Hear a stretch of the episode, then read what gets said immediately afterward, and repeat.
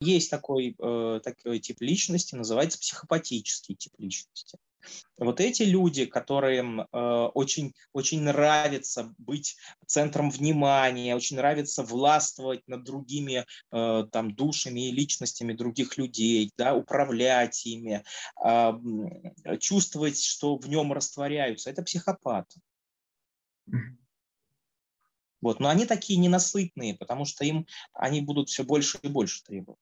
Угу. Но этого, я так понимаю, тоже есть какие-то побочные эффекты, то есть э, психопатия, о которых мы говорим, это вот то, что сейчас мода называть абьюзерами и теми, кто какое-то эмоциональное насилие склонен применять в отношениях. Видите, какая история? Э, эмоциональное насилие склонны в отношениях применять все люди. А психопаты это не те, кто применяют э, насилие, Психопаты – это те, кто получают удовольствие от этого насилия. Потому что вот сейчас очень, угу. знаете, да, идет опасная, опасная тенденция социальная, что там, ну вот молодежь там выходит из замуж или начинает какие-то отношения. И, и говорят, ты там, э, ты мне должна или ты мне должен сделать абсолютный комфорт в этих отношениях. А если у нас вот этого абсолютного комфорта нет, то ты абьюзер, и я от тебя ухожу.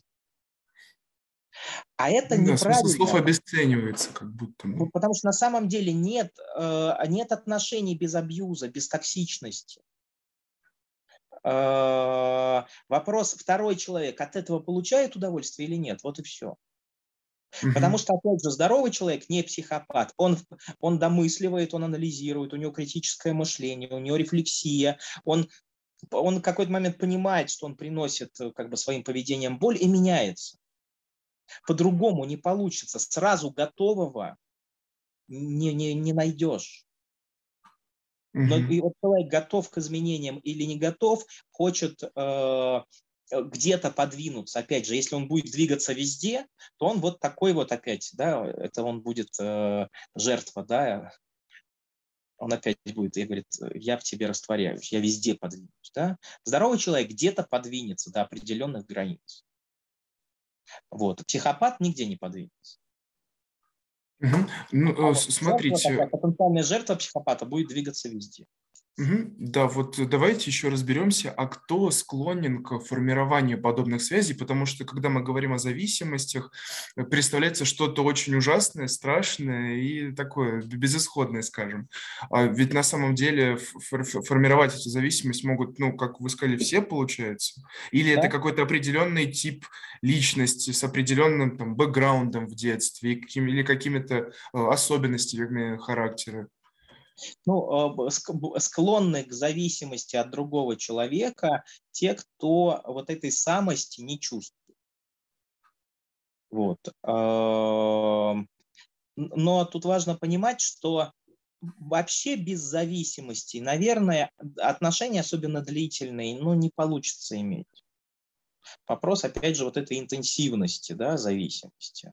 Mm-hmm. То есть, и опять это можно только на практике проверить, если у человека хронически есть череда отношений, где он впадает в болезненные зависимости от других людей и, э, значит, страдает, э, реально страдает при там, расходе с этими людьми, как, как будто это прям горе серьезное произошло, да, то вот здесь тогда стоит э, подумать, а что, собственно, где моя вот эта самодостаточность, где моя целостность личностная, Почему мне нужен обязательно другой человек рядом, чтобы чувствовать себя цельным, счастливым.